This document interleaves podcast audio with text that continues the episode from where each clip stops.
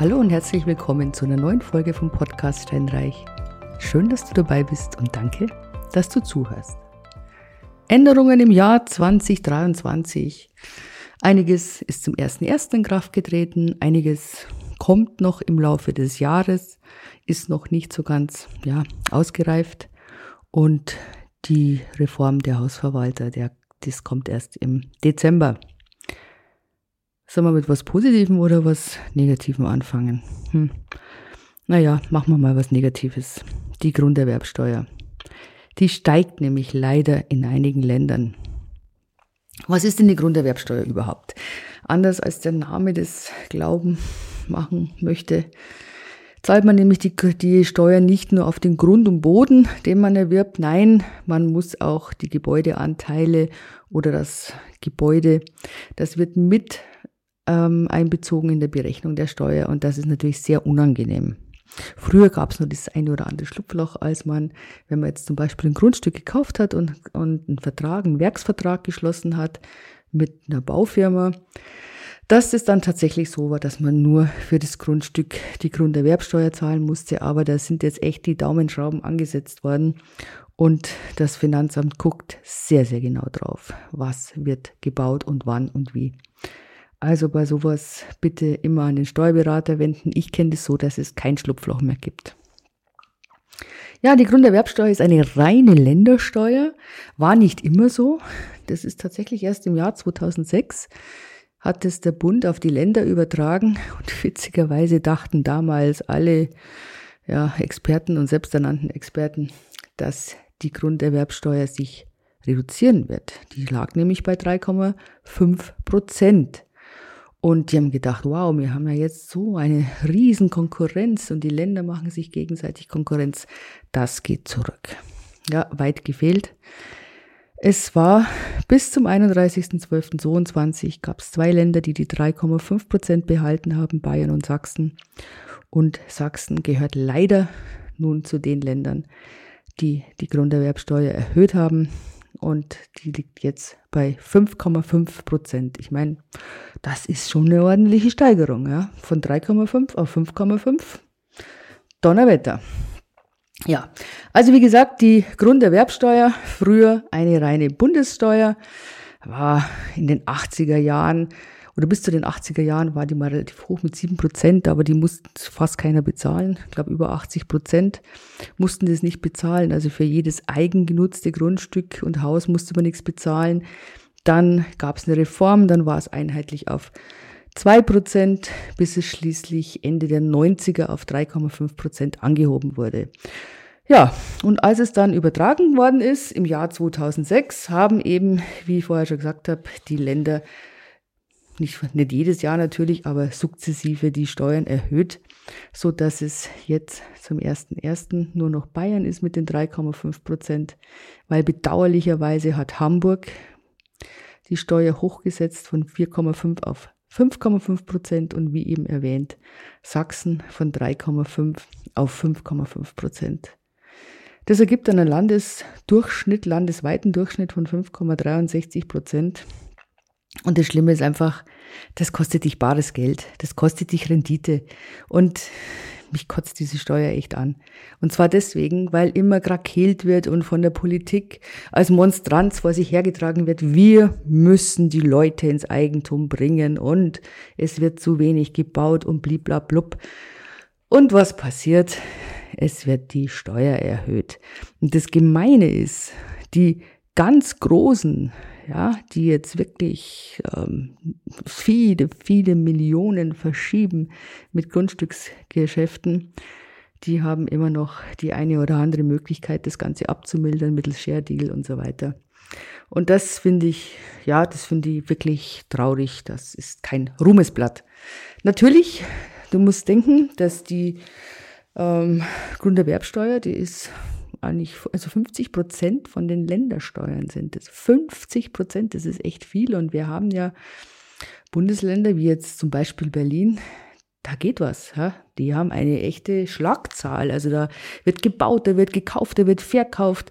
Ganz anders jetzt bei bei rein ländlichen Gebieten, jetzt zum Beispiel Thüringen hat natürlich viel, viel weniger Umsatz oder auch äh, Schleswig-Holstein, Holstein, die haben einfach nicht so viele Transaktionen wie Berlin zum Beispiel. Ja, also sehr bedauerlich und schade. Was auch wegfällt jetzt mit der Grunderwerbsteuer, das ist in NRW, die hatten ein tolles Programm eigentlich, die haben im Jahr 2020, haben sie gesagt, gut, jeder, der in dem Jahr etwas kauft, also Privatpersonen zum selber nutzen, die können einen Zuschuss im Rahmen von ähm, Förderprogramm beantragen und es geht bis maximal 10.000 Euro. Ähm, eine tolle Sache, finde ich, weil da wird wirklich der kleine Mann, die kleine Frau, die werden da gefördert und man bringt die Leute dann tatsächlich ins Wohneigentum. Also das fand ich schön. Und wenn du jetzt denkst, du hast ein Haus das, oder eine Wohnung, die kostet dich 500.000 Euro und mit diesem Zuschuss zahlst du fiktiv nicht 6,5 Prozent, der übliche Steuersatz in NRW, sondern eben nur 4,5 Prozent. Und das ist schon eine tolle Sache. Wie gesagt, ist jetzt leider weggefallen. Ähm, es ist trotzdem, glaube ich, im letzten Jahr, nee, im 21 war es so ein Allzeithoch mit der Grunderwerbsteuer. Da gingen wirklich Milliarden. Allein in NRW über 4 Milliarden gingen da über die Tresen in das Steuersäckel. Ja, also Leute, kauft in Bayern. Ich kann es euch nur empfehlen. Das ist nur das gelobte Land und ich hoffe, dass es dabei bleibt. Was gibt's noch für Änderungen? Die Erben hatten wir auch schon mal angerissen. Die, da gibt's ja diese Änderung der Bemessungsgrundlage. Wir haben schon drüber gesprochen und den einen trifft's mehr, das an, den anderen trifft's weniger. Es kommt auf das Gebiet drauf an. Aber man kann unterm Strich einfach sagen, es wird nicht besser. Punkt. So ist es nun mal. Bayern hat Klage erhoben dagegen. Das finde ich gut. Schauen wir mal, was rauskommt. Ich hoffe, dass es tatsächlich ja, zum Tragen kommt, dass man unterscheidet nach Bundesländern zum Beispiel oder nach Regionen, weil es doch ein Unterschied ist, ob man jetzt irgendwie im ländlichen Raum in, in Schleswig-Holstein oder tatsächlich der viel genutzte ähm, Terminus, das Haus am Tegernsee, ob man das vererbt und drin wohnen bleiben möchte. Also das ist einfach ein Unterschied und dieser Regionalität, der sollte einfach Rechnung getragen werden oder man müsste halt die Steuerfreibeträge erhöhen. Ich meine, ich spreche jetzt nicht von den Millionen Erben, die da, was weiß ich, ab 10 Millionen anfangen, da kann man dann vielleicht doch über eine Erbschaftssteuer sprechen, aber sagen wir wirklich das Normale, dass die Eltern erspart haben für die Kinder, das muss ich sagen, ist nicht gerechtfertigt, wenn man das dann so besteuert. Da ist Österreich dann doch besser dran, da gibt es es nämlich nicht. Gut, also, was haben wir denn noch? Wir haben die Energiepreisbremse, die im März wird die offiziell eingeführt, aber rückwirkend zum Januar und zum Februar. Puh, schauen wir mal, was da wird. Also ich, ich bin, was soll ich sagen, nicht unbedingt positiv gestimmt, weil wenn ich denke, die Bremse bei den Benzinpreisen, diese Senkung, die staatlich verordnete, hat jetzt auch nicht so wahnsinnig viel gebracht.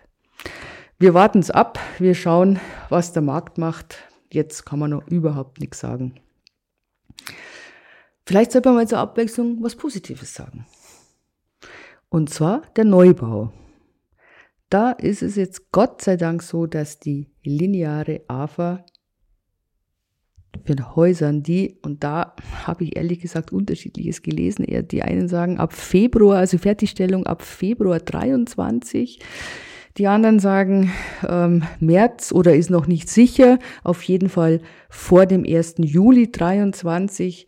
Also irgendwann in diesem Zeitraum, wenn die Gebäude fertiggestellt werden, dann haben die nicht die, die lineare AFA von 2%, also die Abschreibung, sondern von 3% ist super, ist dann blöd für denjenigen, der da vier Wochen vorher die Abnahme hat, aber okay.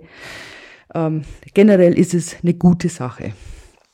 Weil du weißt ja, auch dieses Steuerschlupfloch ist geschlossen worden zum 31.12.22, als man noch bei den Altbauten nachweisen konnte, mittels Gutachten, Mensch, die Restnutzungsdauer ist ja gar nicht 50 Jahre, sondern die ist ja geringer und dadurch erhöht sich die AFA.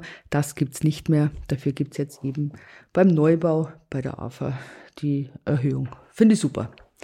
Was haben wir noch? Ja, dann gibt's eben dieses klimafreundliche Bauen, Förderprogramm. Also nix gewiss, weiß man nicht, wie man in Bayern sagt. Es wird eine Neubauförderung kommen, die wird wohl ab März 23 kommen. Wie die genau ausschaut, ich habe keine Ahnung. Ich glaube, das weiß keiner. Im Moment werden noch die KfW 40 Häuser gefördert. Ähm, wie es dann sein wird, wie gesagt, ich weiß es nicht. Was haben wir noch am Positiven? Die, ah, die PV-Anlagen. Genau. Die Photovoltaik muss ja jetzt gefördert werden und wird jetzt auch dahin gefördert, dass die Anlagen, die jetzt ab dem 01.01.23 fertiggestellt werden, dass die befreit sind von der Umsatzsteuer. Oder zumindestens, ich muss es so sagen, vom Terminus her richtig ist, die ähm, Betriebe müssen die Umsatzsteuer nicht abführen. Deswegen steht bei dir bei der Mehrwertsteuer null drin und jetzt nicht gar nichts, sondern es wird nicht abgeführt. Außerdem gibt's auch ähm, eine Erleichterung bei den kleineren Anlagen. Ich glaube bis 30 Kilowatt Peak, die Anlagen, die bis 30 Kilowatt Peak erwirtschaften, das ist schon eine relativ große Anlage, finde ich jetzt. Also auf dem Hausdach hast du vielleicht so einem normalen Dach 10 bis 15. Ähm, aber bis 30 Kilowatt Peak, dann sind die Einnahmen ähm, ertragssteuerfrei. Das ist auch ganz positiv, weil brauchst jetzt keinen Steuerberater, musst nicht mehr rumpopeln und das Ganze ist ja so klein, klein. Ich hoffe, dass das jetzt noch sich ändert in den Mehrfamilienhäusern, dass es da auch erleichtert wird. Bis jetzt war es ja immer so schwierig, weil du musstest ja quasi ein eigenes Gewerbe musstest du gründen, damit man da eine, eine PV-Anlage drauf tun kann und also das Ganze war nicht verbraucher- und nicht benutzerfreundlich. Das wird sich hoffentlich auch noch ändern. Gut. Das sind jetzt schon mal die ersten Änderungen. Wir haben noch einige mehr, die machen wir im nächsten Podcast. Da reden wir mal über die Sachen, die sich im ja, Mietrecht vielleicht oder die für Mieter und für Vermieter relevant sind. Nochmal ein gutes Neues und ich freue mich, wenn du mir treu bleibst und ich freue mich über eine 5 Punkte oder 5 Sterne Bewertung und Gerne schreibst du mir, wenn du irgendein Thema hast, das du gerne besprochen haben möchtest. Tschüss!